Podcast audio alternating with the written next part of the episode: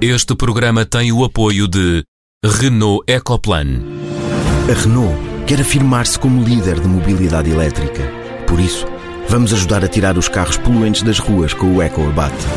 E vamos facilitar o carregamento com o EcoCharge e o EcoEtron. Este é o Renault Ecoplan. Conheça as iniciativas em Renault.pt.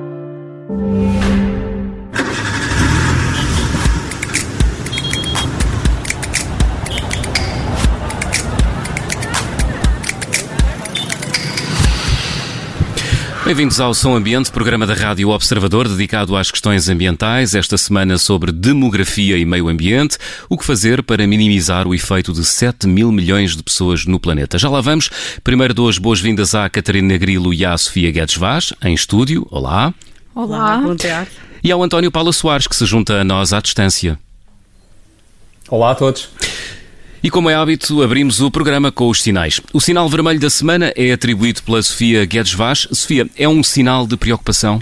Sim, a, a, floresta amazónica está em perigo de deixar de ser uma floresta tropical e passar a ser uma savana em cerca de 40% do seu território.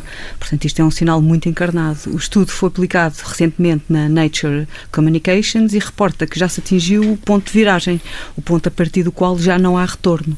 Um, a diminuição da chuva devido às alterações climáticas uh, implicou esta mudança que vai demorar algumas décadas, não é de um dia para o outro que isto vai acontecer, vai demorar algumas décadas, mas já se começou de facto o processo de uh, deixar de ser uma floresta tropical para passar a ser uma floresta, ou passar a ser uma savana. A savana, como todos sabem, tem muito menos árvores, quer em quantidade, quer em, em, em diversidade, e portanto irá absorver muito menos uh, dióxido de carbono, o que, por sua vez, vai piorar os, uh, os efeitos das alterações climáticas.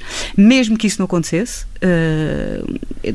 estes impactos não deixam de ser gravíssimos porque uh, pelo menos eticamente, porque estamos a atacar a natureza, digamos. Mas, de qualquer maneira, também se começa a assistir a este ciclo vicioso, que é quanto pior o ambiente fica, menos resiliência e capacidade tem para lidar com as alterações climáticas, por sua vez vão piorando e, portanto, é um ciclo vicioso que nunca mais acaba. Por isso, sinal encarnado para tudo o que não se faz para combater as alterações climáticas e sinal encarnado para todos os que continuam a empurrar para a frente as decisões que têm que ser tomadas agora. Catarina, tu optaste por atribuir o sinal amarelo do programa desta semana, queres atribuí-lo à União Europeia, porquê? Porque a União Europeia, ao mesmo tempo que está em vias de aprovar hoje no Parlamento Europeu as metas de redução de emissões da sua futura lei do clima, insiste em manter investimentos nas infraestruturas para o gás natural, num contexto em que precisamos é de reduzir seriamente a nossa dependência de combustíveis fósseis. Estes investimentos resultam ou, ou, estão alinhados com uma narrativa de que o gás natural é uma fonte energética de transição, para a nossa transição energética, um, quando o que nós precisamos é de reduzir esta dependência. Só que investir em infraestruturas de gás natural agora é trancar a União Europeia numa trajetória de décadas em que não vamos conseguir escapar a este combustível fóssil. Um, ainda por cima, a própria União Europeia já demonstrou que as importações de gás natural vão diminuir 13 a 19% até 2030. Portanto, vamos deixar de ter este gás nas quantidades em que seriam eventualmente necessárias e temos é que apostar na transição agora. Sinal amarelo, então, para a dissonância cognitiva da União Europeia entre a teoria da liderança climática global e a prática de reforço de investimentos em combustíveis fósseis. E o sinal verde é atribuído pelo António Paula Soares. António, queres sublinhar de forma positiva um documentário. Qual é e onde é que o podemos ver? É, é um documentário da Netflix uh, com, com, o nome Keys to Ground, Agricultura Regenerativa, que se apresenta como um documentário extraordinário com o apoio a dados científicos sobre o papel do Sol em todo o ecossistema do planeta. Foi um documentário que eu achei que presta um excelente serviço de educação ambiental que nos reporta a situações críticas, não só da atualidade, como muitas vezes achamos que, que é um tema único e exclusivamente do, dos tempos em que vivemos, mas também de civilizações antigas em que a forma como o Sol não foi devidamente cuidado transformou-se num erro grave já confirmado há muitos séculos e que se repete na atualidade.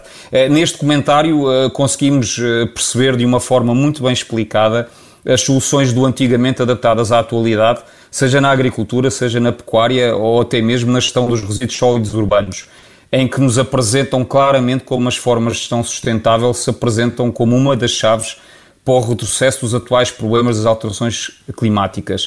Uh, Apresentam-nos situações negativas que se enquadram em todos os países do mundo, isto não é uma coisa restrita deste ou daquele país, mas claramente onde aqueles países onde de uma forma uh, muito megalónoma a agricultura e a pecuária intensiva são geridas de uma forma lesiva para o solo, mas que também conseguimos ver neste excelente documentário eh, equiparar os bons exemplos que nos apresentam com aquilo que se faz em Portugal, nomeadamente na, na nossa agricultura de conservação e também na nossa pecuária extensiva. É, é claramente um documentário que eu aconselho todos a verem.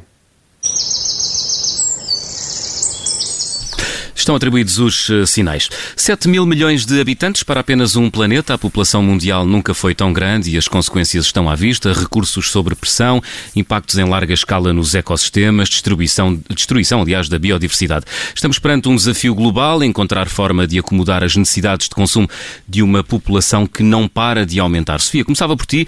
Já vou querer ouvir-te sobre o futuro. Vamos às origens da reflexão sobre este tema, demografia e meio ambiente. Estamos perante um debate debate que encontra as suas fundações no século XVIII com Malthus, verdade? Verdade, de facto eh, foi em 1798 que Malthus eh, escreveu ou publicou o famoso ensaio sobre o princípio da população, eh, a dizer que a população crescia exponencialmente e a agricultura, digamos, só crescia linearmente e, portanto, ia haver uma altura em que havia pessoas a mais e comida a menos, digamos, e, portanto, ia haver grandes fomes e grandes desgraças. De facto, não, isso não aconteceu por, por várias razões, uh, e o assunto foi mais ou menos esquecido durante praticamente dois séculos.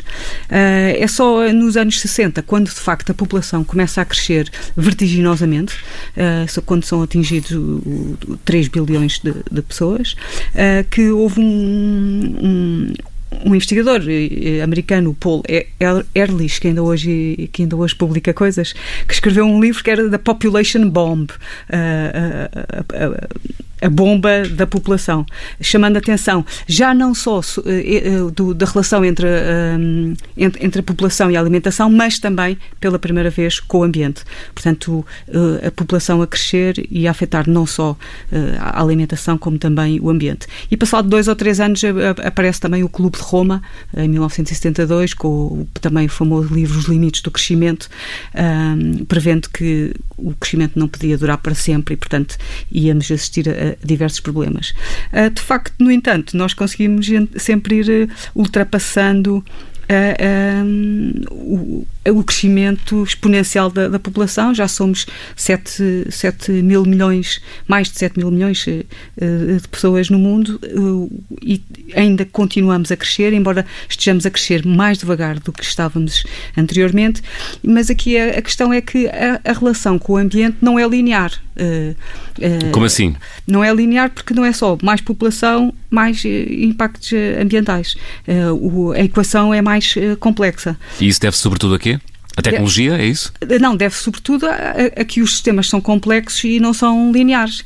E, portanto, já não há só um tipo de impactos ambientais, não é? Há vários. Uh, podemos pensar, e temos que ligar então a população, por exemplo, ao uso do solo e à deflorestação, ou à, à, à degradação do solo agrícola ou até ao, ao seu uh, melhoramento, um, à, à, à, água, que quer uh, o recurso à água, quer a poluição que se faz da água. Portanto, nada é direto entre haver mais população e estas coisas piorarem ou melhorarem. Uh, e são mediadas, digamos, por mais do que os impactos são mediados por coisas como a organização social, a tecnologia, a cultura, o consumo, uh, os valores das pessoas. Uh, portanto, a população é apenas uma das variáveis uh, no, nos impactos ambientais. Vamos ouvir a Catarina e também o António. Catarina.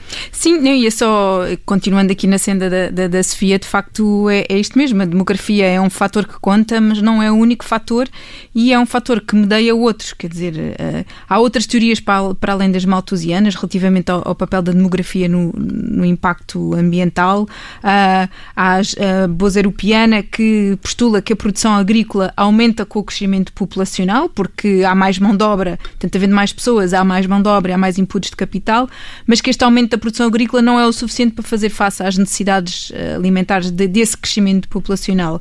Por outro lado, há outras teorias que apontam para o papel da inovação humana e da substituição de produtos nos mercados que irão evitar futuras crises, não é? Portanto, encontram-se outros, outros produtos que não baseados em recursos naturais para substituir uh, aqueles que estavam a provocar a degradação uh, ambiental. Depois há, outros, há outras linhas de pensamento que olham um, mais da ecologia política, que veem a mesma causa para os problemas ambientais e demográficos. E aí é muito a linha da, da pobreza, não é? Dos desequilíbrios económicos entre países desenvolvidos e países em desenvolvimento e também dentro de cada, de cada país. Portanto, há aqui várias, várias maneiras de ver esta questão e todas elas acabam por explicar determinados, determinados contextos. Agora, aquilo que acaba o, o, papel da demografia acaba por ser dependente também da, da, força do papel dos outros, dos outros fatores. E como a Sofia dizia, entram fatores institucionais, como os regimes de propriedade, a governança local, o acesso aos recursos, as questões de mercado, se há redes uh, de infraestruturas para, para permitir escoamento de produtos cuja produção causa impactos ambientais, se os níveis educacionais ou, por exemplo, o acesso à contracepção uh, está lá ou não, uh, a própria qualidade do ambiente natural, não é? Que se permite os níveis de produção que levam à degradação ou não. Portanto, tudo isto acaba por ser aqui uma grande um grande caldo de, de fatores que, em que a, a população pode nem sempre ser o fator determinante, mas, uh, mas acaba por ter um papel predominante, dada a, sua expressão uh, na equação, não é, Catarina? Sim, mas, mas acaba por depender hum. dos, do, do, dos de contextos. não é? Contexto. Acaba a depender dos contextos. Por exemplo, em situações de fronteira, uh, em que a degradação, por exemplo, para a desflorestação em zonas subpovoadas, não é? O contexto de população é muito importante, porque tens migrações de outras partes de um determinado país uhum. para promover a desflorestação para, como forma de conseguir eh, capital para as pessoas também terem, terem a sua vida, não é? Uhum. Mas noutros contextos, se calhar, calhar não é, não é o fator populacional, mas se calhar os níveis de consumo associados à, à população que acabam por determinar que a população é um fator importante ou não, não é? De desequilíbrio. Acho, exatamente. Vamos ouvir o António. Força. oh. Eu, eu, eu, eu, eu, neste caso, e ao contrário do que, é, do que é até habitual, não sou tão otimista uh, como a Sofia, ou como a, maneira como a Sofia apresentou. Por acaso é, seja, é, curioso porque a partir... falou aqui, à partida para este, é para este programa, eu diria, eu diria, que era ao contrário. A Catarina e a Sofia iam ser mais pessimistas porque... e tu ias ser mais otimista. Não, porque, Explica-nos porque, então. Assim, nós sabemos, e, e, e, e, tal como, como, como vocês já falaram, sabemos perfeitamente que de 1960 a 1999 a Terra duplicou de 3 bilhões para 6 e de 1999 até à data já vamos em 7 bilhões. É, e isso não deixa de ser uma boa notícia para a humanidade, ou seja, a taxa de mortalidade infantil diminuiu, a esperança média de vida aumentou e o estilo e a qualidade de vida também aumentou substancialmente para a maioria destas pessoas comparativamente com, com um passado uh, recente, que estamos a falar uh, de, de 40, 50 anos para trás. Mas nestes mesmos 40, 50 anos as mudanças climáticas aceleraram, a poluição global aumentou e os recursos naturais passaram a ser consumidos de um modo muito mais célere. Ora, eh, nós sabemos perfeitamente, até por estudos, e há pouco tempo foi apresentado um estudo das Nações Unidas, que a população global mundial está com um crescimento estimado de aproximadamente 80 milhões de pessoas por ano, o que equivale à população da Alemanha a, a crescer pelo mundo inteiro anualmente. E que essa distribuição não é generalizada, porque está maioritariamente uh, em crescimento na Ásia e em África, e a fertilidade diminui muito nas outras partes do, do, do planeta. E, e, e, também sabemos por este estudo e por outros, que, e isso aí eh, tenho, concordo com, com a Catarina e com, e com a Sofia, que não é uma relação linear. Mas mesmo não sendo uma relação linear, é, é óbvio que à medida que a população mundial vai aumentando, aumenta também a necessidade de mais terra arável, de mais água potável, do uso da floresta e de recursos marítimos, que estamos aqui a entrar numa encruzilhada em termos de sustentabilidade. Ora, nós sabemos perfeitamente que, assumindo os valores atuais da produção alimentar uh, mundial, para a terra arável que está disponível uh, em termos mundiais, uh, essa terra arável vai atingir o seu limite ainda durante o século XXI. E o mesmo vai acontecer para a água potável. Ou seja, se nós admitimos que estamos a ter um crescimento de 80 milhões de pessoas por ano e que já há praticamente a certeza que as disponibilidades uh, para metermos esta população terminam ainda durante este século, é óbvio que o, o esforço uh, e o impacto ambiental deste crescimento vai ser uh, drástico. Mas eu, mas, que eu vejo que há aqui. António, mas desculpa, mas se um terço dos alimentos produzidos não chega aos nossos pratos, achas que é um problema demográfico ou é um problema da forma de produção e distribuição dos alimentos? Uh, e mais, o que interessa é oh, oh. O, que é que, o que é que nós uh, consumimos, não é? Porque uh, se nós não tivermos, se, por exemplo, na agricultura sabemos todos que os, comermos de, demasiados animais, comendo menos animais, não é? Os impactos são muito menores. Portanto, isto não entra. Eu, eu percebo que eu já não percebo esta ideia do positivo, de quem é que aqui está a ser positivo e negativo. Acho que não somos nem positivos nem negativos. Isto é um problema e temos que o, e temos que, e temos que o ah, resolver. Ah, mas também, mas também a, a ideia também é a maneira como nós formulamos formulamos o problema afeta a maneira como nós o vamos resolver, não é? E, portanto, aliás, se nós formos, neo, se nós formos maltusianos, dizemos que o problema é, é a população, então as respostas políticas são o quê? Tipo, controle de população. Se nós formos eh, neoclássicos, como a, a, a Catarina estava a dizer que havia alguns, então o problema é o mercado, o que, o que falha é o mercado, então as respostas políticas é para evitar as falhas mas do mercado. É que está, se nós formos mas, mas aí é que está, achar é, que são é as desigualdades, coisa, trabalhamos nas desigualdades. Eu acho que uma coisa não impede a outra. Pois, eu acho que há aqui duas formas e, esse, de ver, de ver, foi... de ver o caso. António, mas e, foi e remete-nos para duas conclusões. Pronto, mas remete-nos para duas conclusões e para duas ideologias. Ou seja, não vamos conseguir, a meu ver, eh, tra travar este impacto único e exclusivamente se tivermos em conta, e aquilo que é importante ter em conta, que é incentivar uh, os níveis sustentáveis de consumo e o uso eficiente de tecnologias mais, ambi mais ambientais. Mas eu acho que é muito importante também haver políticas, principalmente nestas zonas do planeta onde este crescimento é, é exponencial, para fazer uh, face aos impactos ambientais da demografia, podem ser pela promoção do planeamento familiar, e nomeadamente que se fala bastante pelo enriquecimento da educação de, de, das mulheres e das crianças, claro, e por claro. um desenvolvimento rural mais efetivo, porque o que estamos a assistir hoje em dia, e a Europa está a ser palco disso, que é o êxodo em massa de zonas muito uh, uh, que são com um impacto muito grave em termos económicos, que estão a, a, sobrecarregar cada vez mais as zonas urbanas. Ou seja, também temos que nos claro, haver uma preocupação de políticas. de população urbana contra 40 de... Exatamente, por isso é que, exatamente, e, e a partir do momento que vamos esgotando as capacidades de, dessas cidades, estamos a, a, causar um impacto ambiental grave exatamente pelo aumento da demografia. É um permanente jogo de equilíbrios. Estamos quase a chegar ao final da primeira parte, vamos à música de elevador. Música de elevador, esta semana escolhida pela Sofia Guedes Vaz. Sofia, um, queres associá-la ao conceito das cidades dos 15 minutos? Porquê? Uh, não, o, está a haver uma, uma, uma conferência sobre bem-estar e, e, cidades sustentáveis uh, e houve uma, uma, uma, intervenção do Miguel Castro Neto, que é subdiretor da, da nova da Information Management School, IMS, ele a Nova gosta sempre de dar títulos em inglês às suas faculdades, uh, e que de facto diz que o grande objetivo é as sociedades se tornarem naquilo que se chama a cidade dos 15 minutos, ou seja, é uma cidade que em 15 minutos a pé ou de bicicleta se, consegue, que se consegue alcançar uh, todos os serviços que são relevantes para o cotidiano do cidadão, como trabalhar, aprender, ter acesso a restaurantes, cinema, cultura, etc. Portanto, é um bocadinho estar a devolver a cidade às pessoas e o espaço público às pessoas.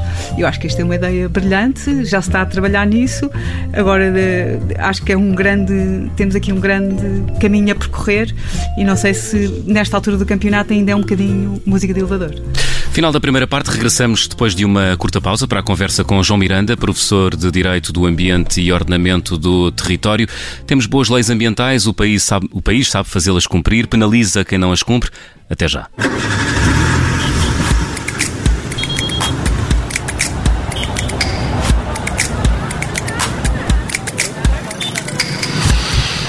Segunda parte do Som Ambiente, convidamos para o programa desta semana João Miranda, professor de Direito do Ambiente e Ordenamento do Território na Universidade de Lisboa, a propósito de uma ideia expressa pelo Ministro do Ambiente, João Pedro Matos Fernandes, na Conferência sobre Alterações Climáticas há duas semanas no Porto. João Miranda, obrigado por ter aceitado o nosso convite. Muito obrigado, eu. Eh, antes de mais, eh, convidava-o a ouvir as declarações do Ministro eh, do Ambiente e Transição Energética. Não podem, no curso de Direito, continuar a ensinar-se que os crimes sobre a propriedade devem ser muito punidos e os crimes ambientais são, afinal, se quiser, uma vaga coima eh, que às vezes até se transforma numa doação de 500 euros para os bombeiros. Professor João Miranda, os uh, crimes ambientais são considerados uh, coisas de sumenos quando comparados com os crimes contra a propriedade? Olá, muito boa tarde. Uh, Permita-me não concordar com a afirmação do, do Ministro do Ambiente, porque considero que, na verdade, não é por falta de leis que nós temos, uh, não temos punição de agressões ao ambiente. Nós temos a incriminação de condutas violadoras do ambiente no Código Penal, temos um regime de, de responsabilidade por contraordenações ambientais que vai até 5 milhões de euros a coima, e, portanto, não é assim propriamente uma coima simbólica, e temos também a possibilidade de responsabilização dos, eh, dos infratores, eh, eh, responsabilidade civil, ou seja, para a reconstituição da situação natural. Portanto, permita-me discordar, eu não, não, não acompanho a posição. João? Portanto, uh, uh, Sofia tem uma pergunta? Diz, Quantas, quantas vezes é que foi aplicado? Pronto, 5 isso... milhões nunca, imagino. 5 milhões nunca, é verdade. Mas aí temos um outro problema, que é um problema que, que tem a ver com o próprio aparelho do Estado e com a incapacidade, impreparação, uh, falta de, de apetrechamento de recursos humanos para exercer isso. há, de facto, situações de infrações e não há muitas situações de aplicação de sanções ambientais ou contraordenações ambientais e depois, muitas vezes, os próprios tribunais também não estão suficientemente preparados, os juízes não tem informação académica suficiente nessa matéria. Já nos deixou aqui algumas pistas para a conversa nos próximos minutos. Portanto, não é a falta de leis. Não, não é falta de leis e permita-me também acrescentar uma coisa, que é, além do mais, muita da legislação portuguesa em matéria ambiental é a legislação transposta da União Europeia. E, portanto, Portugal está obrigado, enquanto membro da União Europeia, a ter no seu ordenamento jurídico essas leis. Portanto, inclusive é o regime sancionatório. Inclusive o regime sancionatório, nomeadamente o regime da responsabilidade ambiental, eh, quando alguém provoca um dano ao ambiente, ser obrigado a reconstituir a situação que existia antes do, do dano, isso é uma exigência também da União Europeia. Portanto, se não é uh, um problema de lei, uh, onde é que bloqueiam os processos ou eles nem sequer uh, nascem? Pronto, eu acho que bloqueiam uh, um, a, dois níveis. Bloqueiam ao nível da administração. Acho que a administração ambiental está particularmente deficitária de recursos humanos e não é suficientemente diligente uh, na, no sancionamento de condutas infratoras do ambiente.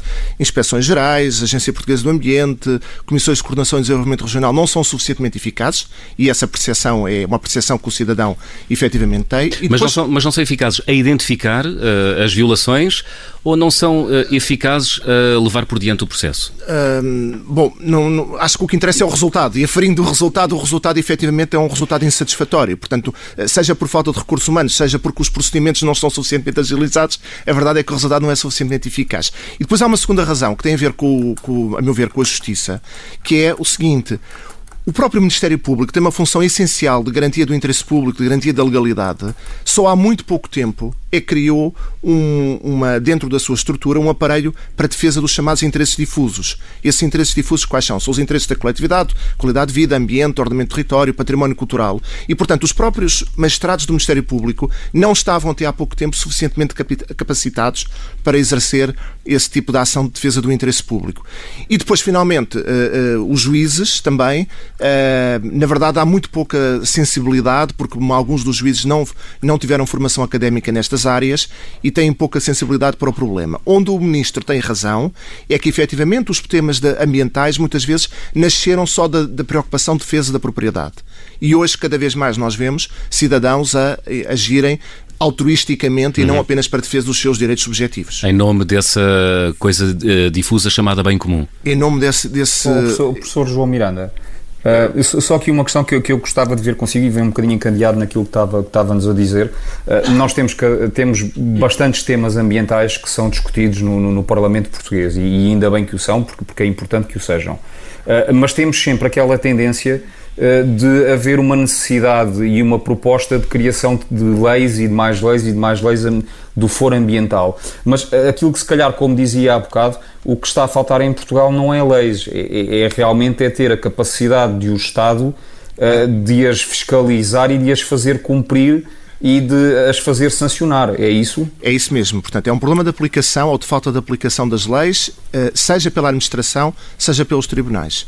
E, portanto, acho que uh, as coisas também estão a mudar. Aliás, permitam-me aqui citar um caso que está que entrou recentemente no Tribunal Europeu dos Direitos Humanos, de um conjunto de, de advogados que patrocinam cidadãos em defesa uh, do combate às alterações climáticas, ou seja, para condenar os Estados do Conselho da Europa, que são mais do que os Estados da União Europeia a adotarem medidas de combate às alterações climáticas. Ah, isso foi um sinal verde nosso há umas semanas. ah, foi? Pronto, muito bem, parabéns, concordo inteiramente. E foi teu, Sofia, não foi? Exato.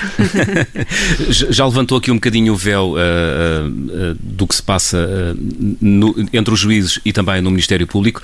Um, o que é que se passa com as nossas magistraturas? Elas são pouco sensíveis aos, aos crimes ambientais, são pouco sensíveis às questões do bem comum ou nem por isso? isso. Não, eu não acho que seja tanto isso. Não, não, não, queria, não queria estar aqui a deixar essa, essa crítica. Eu acho, eu acho é que, por, por um lado, uh, o, o, juiz só pode julgar se houver uma acusação e, portanto, depende do Ministério Público claro. para, para haver uma acusação. E, portanto, o, o, problema na gênese tem a ver com, com a circunstância de uh, ter que haver maior capacitação do Ministério Público para agir. Eu acho que neste momento já começa a haver, e acho que neste momento, uh, quer, a, de, quer a anterior Procuradora-Geral da República, quer a atual, já tiveram a sensibilidade para criar eh, equipas especializadas nesta área, porque hoje o conhecimento é muito técnico e, é, e não é possível conhecer o, o direito todo.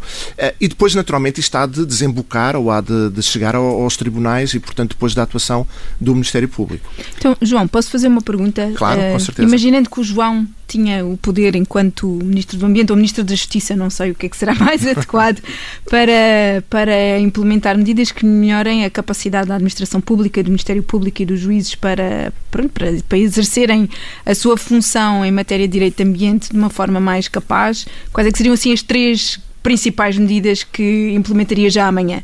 Pronto, primeiro, então, assim, três de rajada. Uh, primeiro, a formação na área do direito do ambiente no Centro de Estudos Judiciários. Porque nem todos os magistrados têm essa formação. Que não existe. Hum, existem módulos avulsos, conferências, mas uma formação mais especializada. Portanto, acho que era importante que, que houvesse uma formação obrigatória também nestas áreas de direito do ambiente ao nível dos próprios magistrados. Portanto, na sua, na sua gênese, na formação inicial. Depois acho que era fundamental um, haver maior comunicação entre os serviços inspectivos do Estado. Portanto, a própria Inspeção-Geral do Ambiente poder dialogar mais com, uh, com, com outras inspeções, nomeadamente, sei lá, por exemplo, com a Inspeção-Geral de Saúde, que que também tem funções relevantes, eh, porque muitas destas questões são questões que são também de saúde, eh, de saúde pública. E depois, finalmente, eu acho que era fundamental que o aparelho administrativo, e isto é um aspecto que não é muito, ehm, como é que é dizer, ehm, politicamente correto, mas há de facto um investimento grande ao nível da administração pública. Há uma falta de capacidade ao nível da administração pública para responder a muitas destas coisas, porque de facto nós vemos que a Agência Portuguesa do Ambiente é uma, uma entidade mastodôntica, porque resultou da agregação de várias entidades e não consegue acorrer a todos os problemas. Portanto, acho que há, uma falta de, também de capacitação técnica, técnicos superiores, ao nível da administração pública ambiental. E a inspeção também, por estar junto com a agricultura, perdeu algum do seu protagonismo ou não? Uh, pois é, o, o, problema, o problema aí, na verdade, é que, uh, obviamente, que o ambiente também é transversal com a agricultura e, evidentemente, que tem, tem pontes, mas a verdade é que eu acho que perdeu alguma, algum peso e acho que não é possível estar a, a correr a tantas solicitações, uh, seja do ambiente, seja da agricultura. Às vezes, mais vale ter entidades mais pequenas, mas mais eficazes. Quando dizia há pouco que há ineficiências no aparelho do Estado, um, Estava a pensar em algum setor em específico? Ou, ou é algo que é transversal desde o, desde o, desde o fiscal uh, uh, ao nível uh, quase autárquico até à Secretaria-Geral do Ambiente? Não, não, eu quando falo em, em, ineficiências, essas ineficiências têm a ver, no fundo, com a apreciação do, do, dos resultados. E nós, se formos ver, há aspectos muito positivos e há outros aspectos mais uh, negativos. Eu acho que nós não podemos pretender ter um resultado ótimo em matéria ambiental e depois ter uma administração pública tão envelhecida. Portanto, acho que esse é um, esse é um ponto uh, nevrálgico. Depois também acrescentaria. Mas uh, o problema é ser envelhecida ou é não terem os conhecimentos próprios? Porque às vezes até as nomeadamente os, os, juristas com mais idade, hão de ter mais experiência e sabem mais, não? Depende, não necessariamente. não necessariamente. Bom, uh, eu acho que é, é, por um lado, um déficit de recursos humanos e acompanhada pois, mais também. Mais isso, de... não é? Mais déficit de recursos humanos do que propriamente envelhecimento. Uh, digo eu, não sei, estou. A... Não, eu quando, eu quando digo envelhecimento é, é só porque, porque, na verdade, se nós pensarmos em termos, por exemplo, de trabalho de campo, é preciso ter alguma juventude também para fazer algum okay, trabalho de campo okay. nesta, neste, neste setor. Agora também dizer uma coisa. Há também zonas de excelência ao nível ambiental em Portugal. Eu acho que muitas vezes nós só falamos dos aspectos negativos, mas nós pensarmos, por exemplo, ao nível da água, que é um tema que me é particularmente caro, eu acho que nós temos um regulador que funciona bem, nós temos níveis de qualidade de água uh, absolutamente excelentes, nós estamos no, não vou dizer no top 10 mundial, mas estamos seguramente nos, nos 15 ou 20 melhores países ao nível do mundo em termos de qualidade de água. E isso acontece porquê?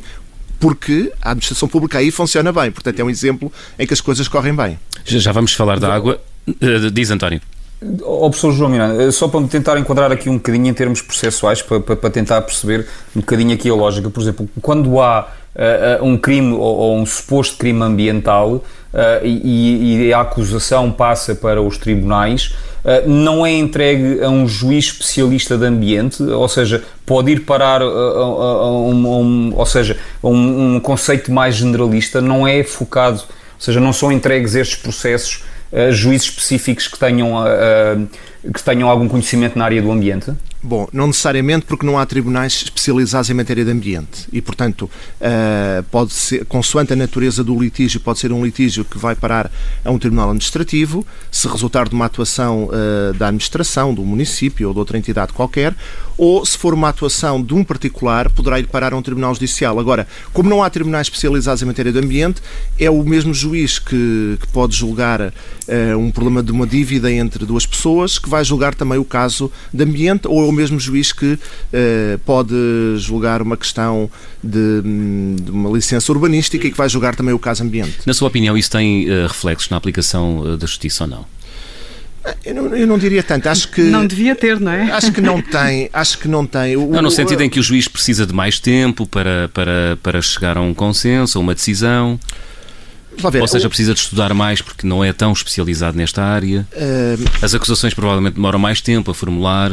Uh, no, então, duas coisas separando. No caso das acusações, portanto, o, o, Ministério Público, claro, tem que estudar. E há, uma, e há um outro aspecto muito relevante que é o seguinte: é que muitas das matérias não são estritamente jurídicas, são matérias técnicas. Quando nós verificamos que foi ultrapassado o nível máximo de poluição, ou quando dizemos que o som tem decibéis a mais para além daquilo que é permitido. Isso pressupõe uma medição que é uma medição técnica em que, na verdade, tem que haver também apoio. E lá está, por exemplo, no caso do Ministério Público, essencial haver apoio de não juristas que permitam também, tecnicamente, de peritos, ajudar nesse, nesse trabalho.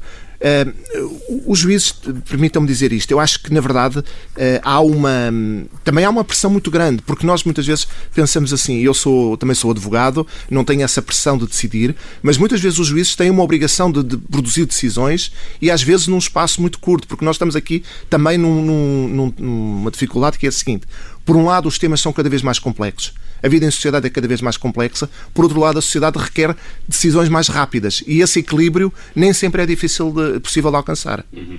O, o, João é professor na, na Universidade de, de, Lisboa. Direito, de, de, Lisboa. Na Universidade de Lisboa, na Faculdade de Direito.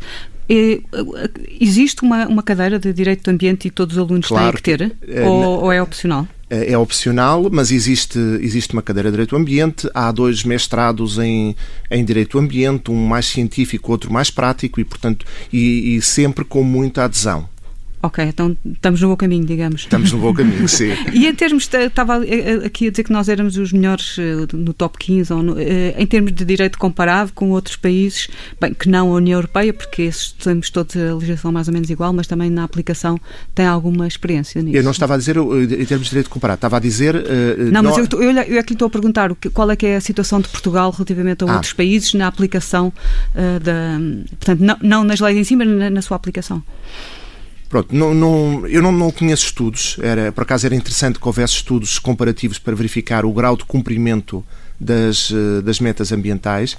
Nem sempre Portugal, vamos pôr as coisas então nestes termos, nem sempre Portugal tem cumprido e tem transposto as diretivas da União Europeia quando deveria, às vezes já tem deixado Sim, de passar os prazos. Passa, paga multas isso. Sim, mas é a mesma aplicação no terreno, não é aplicação... Uh, deveria, deveria haver estudos sobre isso, mas não há. Eu não conheço... Tipo, há mais multas em Espanha do que em Portugal, assim uma coisa. Uh, não tenho essa percepção. Não, tem, não, tenho, não, não tenho essa percepção. Aliás, devo dizer que, por exemplo, quando nós olhamos para a Orla Costeira, a situação em Espanha é muito pior do que em Portugal. Uhum. João, há bocadinho referiu a. Pior, desculpa, Catarina, pior no sentido? Pior, pior no sentido, quem percorre, por exemplo, a comunidade valenciana e a Andaluzia, a situação da ocupação dos, do, dos recursos é muito pior em Espanha do que em Portugal. Assim uhum. como, por exemplo, quando nós vamos ver a montante nos rios internacionais, nós temos situações de poluição gravíssima de rios que depois até passam fronteira para Portugal e com problemas que existem em Espanha. Portanto, eu não estou convencido que em Espanha a situação seja melhor do que cá. Pois. Catarina. Não, ia perguntar eh, uma coisa, mas agora pergunto outra, até porque me surgiu, que é, o João falou há bocado da questão da responsabilidade civil e na reconstituição da situação natural. Há muitos exemplos desses cá em Portugal, de infratores que depois tenham sido obrigados pelo Tribunal a repor a situação original? Não há. Não há também porque não há também porque, porque ao nível também dos advogados, que é quem no fundo tem que patrocinar as ações nos tribunais, também não tem havido muita hum, capacidade para levar esses, esses processos a tribunal. Um, de qualquer forma, um, chama a atenção de um aspecto que é há uma preferência clara de, da lei pela reconstituição da situação natural. Claro que a hum. reconstituição da situação natural nem sempre é possível. Por exemplo, se eu cortar uma arriba ao meio, não consigo reconstituí-la a seguir.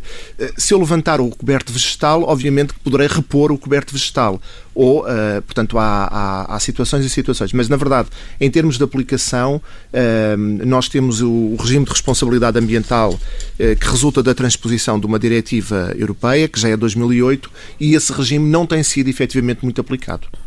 Há no, há, no entanto, um caso sobre o qual tem debruçado muita atenção, que é o caso das Torres de Ofir, que, na sua opinião, levantam questões até não direi morais, mas uh, talvez morais e éticas sobre a forma como a sociedade uh, não só compatibiliza, ou sobretudo como compatibiliza o direito à propriedade e o direito à, à, à e, o, e o, direito do, do, ambiente, que é o caso das Torres de Ofir. Sim, eu acho que o caso das Torres de Ofir é, é emblemático do, do, de uma certa inação do Estado e é um, emblemático por, por, e também emblemático de uma certa inércia social que faz com que a, situa a situação se mantenha. E porquê?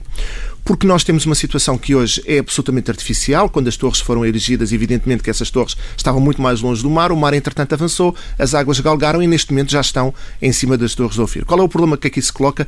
Eu não chamaria uma questão moral, mas chamaria uma questão de justiça, uhum. que, é, que é a seguinte: é quem é que paga a manutenção desta situa situação artificial? Faz sentido que façamos repercutir sobre todos os contribuintes, portanto, obrigar o Estado a fazer uh, obras de intervenção na praia para manter aquela situação, ou pelo contrário, faz sentido que os próprios proprietários também contribuam? Porque eu acho que quando isso acontecer, se nós obrigarmos os proprietários aí a contribuir, efetivamente uh, aquela situação já teria sido reposta e já teria sido renaturalizada essa situação. Há muitos casos, na sua opinião? Uh, Há outros casos. Eu, por exemplo, o caso de, que também não é muito politicamente correto falar, mas o caso das Ilhas Barreira na Ria Formosa uh, é também um caso. E aí o, o Tribunal teve alguma responsabilidade porque caucionou a manutenção do, do status quo é também uma situação em que há estudos, nomeadamente da Universidade do Algarve, que demonstram que aquela situação uh, ou se faz uma renaturalização ou há o risco de, com as alterações climáticas, aquilo tudo desaparecer. Uhum. Mas aí também falta da ação e, e, e aí uh, também, a meu ver, alguma responsabilidade dos tribunais. Já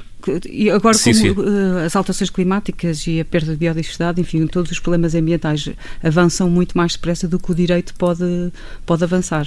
Acha que isto também é um problema, não? Uh, o, o, direito não é só conservador, o direito também pode ter uma função propulsiva. Eu acho que, acho que sim. Uh, na verdade, como é que o direito encara este tipo de situações ligadas às alterações climáticas? Tem muito a ver também com a aplicação de alguns princípios. Quando, por exemplo, o direito manda aplicar o princípio da precaução, ou seja, quando não está demonstrado o dano, mas há uma possibilidade responsabilidade de haver esse dano, o direito está, no fundo, a procurar manter o status quo, evitando que a situação se, se agrave no futuro. Foi, no fundo, o que aconteceu uh, no início desta pandemia, quando o Governo decretou o estado de emergência e utilizou o princípio da, da, precaução. Exatamente. Pergunta final, já nos deu aqui algumas dúvidas sobre algumas, uh, algumas uh, pistas. Pistas. Obrigado. Já nos deu aqui algumas pistas sobre onde é que Portugal deve atuar no que diz respeito ao direito do ambiente. Tendo em conta este contexto das alterações climáticas e de consciencialização ambiental, onde é que uh, o país deve legislar rapidamente? Eu não. É assim. Eu não. Eu, como comecei por dizer logo na primeira pergunta, eu não sou. Não acho que a lei seja uma, uma varinha mágica que resolve todos os problemas. E eu acho que, na verdade, se me perguntar, eu não acho que nós precisemos de mais leis ambientais. Portanto, não acho que seja por aí. Acho que nós precisamos, por exemplo, no caso das alterações climáticas, o que precisamos é que haja um, em diferentes cidades um, planos de adaptação às alterações climáticas. Isso tem, evidentemente, também é um instrumento jurídico, não é só jurídico, mas não se resolve com leis, se calhar, e resolve-se com mais planos. Enquanto nós estamos aqui a falar, eh, no Parlamento Europeu, eles estão a discutir a lei do clima. Uhum. Tem sido esse processo? Uh, sim, mas uh, tem, tem seguido e há de chegar cá. Provavelmente nós teremos depois que, que adaptar. Enfim, isso implicará que nós uh, sejamos mais exigentes ao nível da, da, da, nomeadamente da poluição. Acho que é, é aí que, que, que, a questão se coloca. mas acho que, na verdade, é, é, se calhar é importante que a nossa solução seja a mesma da União Europeia. Não haja diferenças uhum. entre Portugal e a União Europeia. Muito e, bem. Já agora, acha que os miúdos de Leiria vão ter algum sucesso no, no, no caso do Tribunal? De, é, do... Só, eu acho que eles têm há uma, há uma primeira dificuldade, que é uma dificuldade de natureza processual, que é a, a ação ser admitida, porque normalmente, para ser admitido no, no Tribunal Europeu dos Direitos Humanos, tem que haver uma exaustão dos meios internos, ou seja, eles teriam primeiro que ir aos tribunais de cada Estado-membro, mas como a questão é uma questão, digamos assim, universal. Eu diria que eles podem ter, podem ter e o, e o Tribunal Europeu dos Direitos Humanos é muito sensível a. E, e, faz, eu acho que pode ser um leading case e é muito sensível precisamente a este tipo de questões. João Miranda, muito obrigado por ter vindo ao Som Ambiente desta obrigado, semana. Termina aqui o Som Ambiente. Catarina, Sofia e António, regressamos na próxima semana. Adeus. Até lá. Adeus, obrigado e boa tarde. Até para a semana.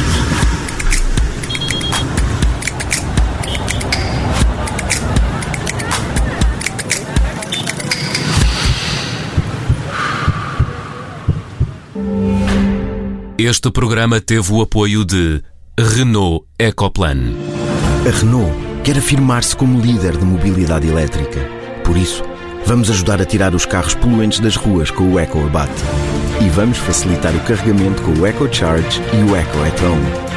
Este é o Renault Ecoplan. Conheça as iniciativas em Renault.pt.